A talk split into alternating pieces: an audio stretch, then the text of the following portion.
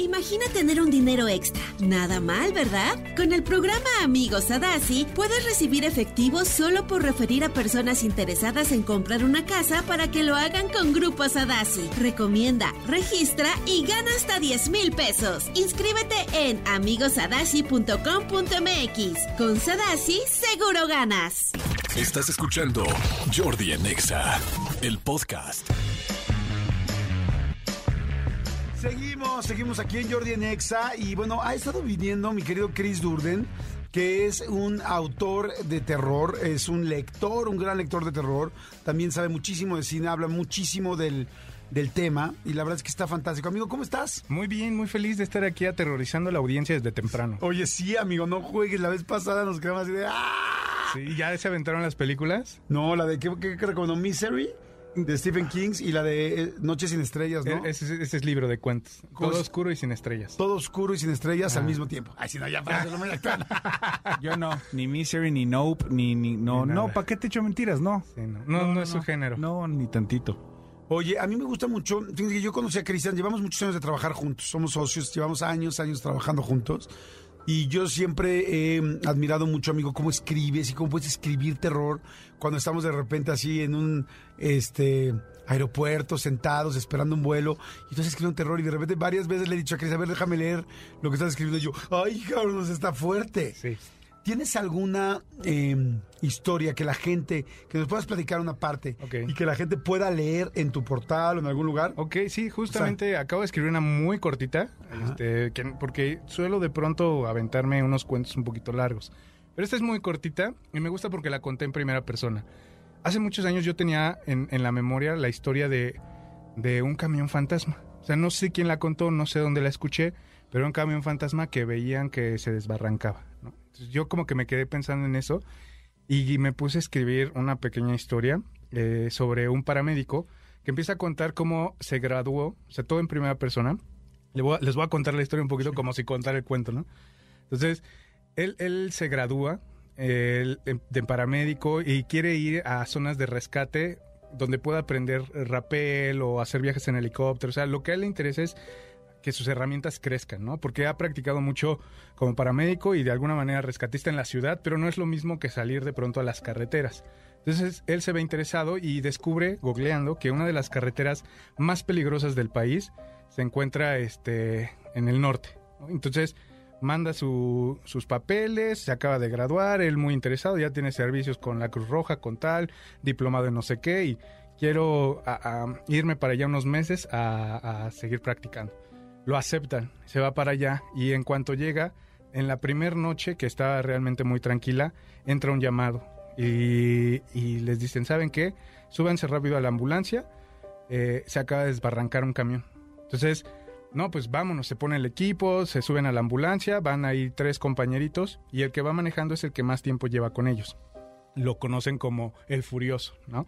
Entonces ya es un hombre grande que lleva 30 años de ahí de rescatista en esas carreteras y ya conoce perfectamente todas las curvas. Entonces, en menos de 15, 20 minutos, 18 para ser exactos, llegan al lugar del siniestro y desde que van llegando encuentran una familia. Pero justo también, una cosa importante, cuando ya van en la ambulancia y, le, y este paramédico le dice, no, pues todo el reporte completo. ¿A dónde vamos? Tal curva, tal lugar, tal kilómetro, una familia, había un, un camión que se desbarrancó. En ese momento, en el chofer algo cambia. O sea, este sentido de urgencia parece como si desapareciera y aunque es muy rápido, ya no se ve tan lleno de adrenalina. Total que cuando llegan, se bajan ellos, hablan con el padre que está ahí afuera del, del carro, se orillaron, están esperando y dicen, no, pues es que, a ver, ¿qué pasó? ¿Qué vieron? No, es que veníamos nosotros manejando entre las curvas, salimos de una de las curvas y vimos un camión.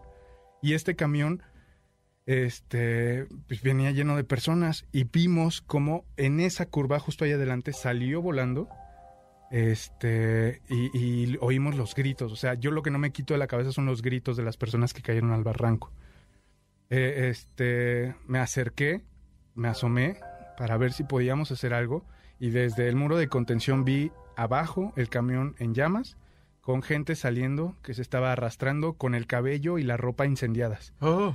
Entonces, por supuesto, regresé inmediatamente al carro con mi familia, vengo con mi esposa, vienen mis dos hijos. Mis hijos se despertaron cuando mi esposa gritó, o sea, yo no los dejé salir, ya tampoco quise met- meterme con ellos porque estoy muy nervioso, estoy temblando, solo de eso, de que vi a la gente que vamos allá abajo. Dice, ya no se escucha nada, ya no quiero asomarme. Y le dice el paramédico, ¿sabe qué? Súbase a su auto, eh, vaya con cuidado y a 15 kilómetros va a encontrar una, la siguiente ciudad. Quédense a dormir ahí. O sea, ustedes vayan muy despacio, tal, no vayan a quedarse. ¿Por qué?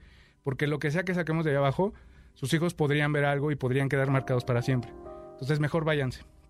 Tal que los corre, eh, el, el- el furioso le dice, no, ya váyanse. Y ya de pronto, súbanse, ya nos vamos nosotros también. Y él se queda como el nuevo de, ¿cómo? ¿Cómo que ya nos vamos? Pues es que hay, hay, hay- o sea, tenemos que hacer algo. No podemos, ¿qué? ¿Va a llegar el helicóptero o qué? Los bomberos, tenemos que hacer algo. Y le dice el furioso, tranquilo, ahí abajo no hay nada. ¿Cómo no va a haber nada? Pues si acabas de escuchar, no hay nada. Ese es un reporte que ha estado llegando ocasionalmente en los últimos 15 años. Ese camión tiene 15 años que se, que se fue allá abajo y toda la gente murió. Y dice, no hubo nadie que los ayudara, en ese tiempo no había celulares como hoy, o sea, nadie vio y la gente murió allá abajo calcinada. Entonces encontraron hasta mucho después el camión y los restos de todas las personas.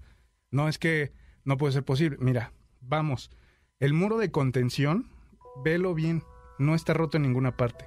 Nadie cayó, nadie murió. No, pero ¿cómo?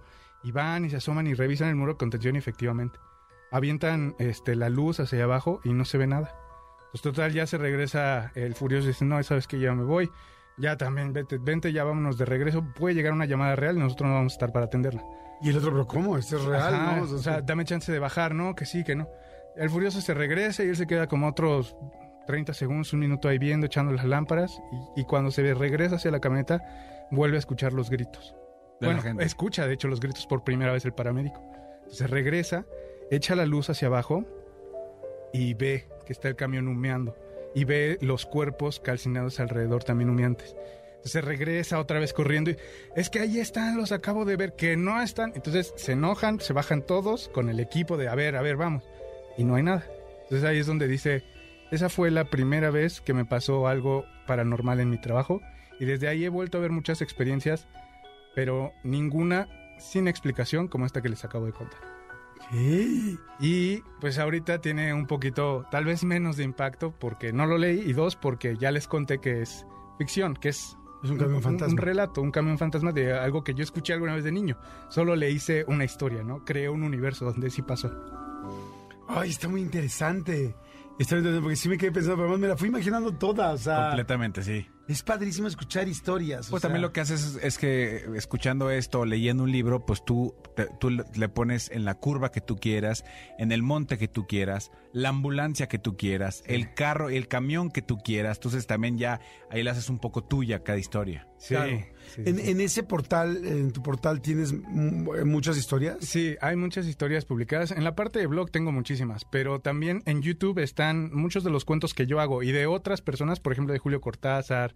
Este, o sea, no, hay infinidad, ¿no? De, de cuentos de terror. También hay de Stephen King, también de varios autores, sobre todo de terror, enfocados al terror. Apenas también hice La miel silvestre de Quiroga, La, la gallina degollada, este, eh, o sea, muchos cuentos. Entonces, en YouTube van a encontrar los cuentos completos. Perfecto, amigo. ¿Dónde re- re- re- perdón, repite otra vez, que? Ya tengo miedo. Sí, repite, por favor, tus redes. Claro que sí. Búsquenme como Chris Durden, K-R-I-S-D-U-R-D-N. Chris Durden. Y sobre todo en YouTube, ahí estamos haciendo muchas cosas y también en TikTok. Perfecto, amigo. Muchas gracias. Escúchanos en vivo de lunes a viernes a las 10 de la mañana en Exa FM 104.9.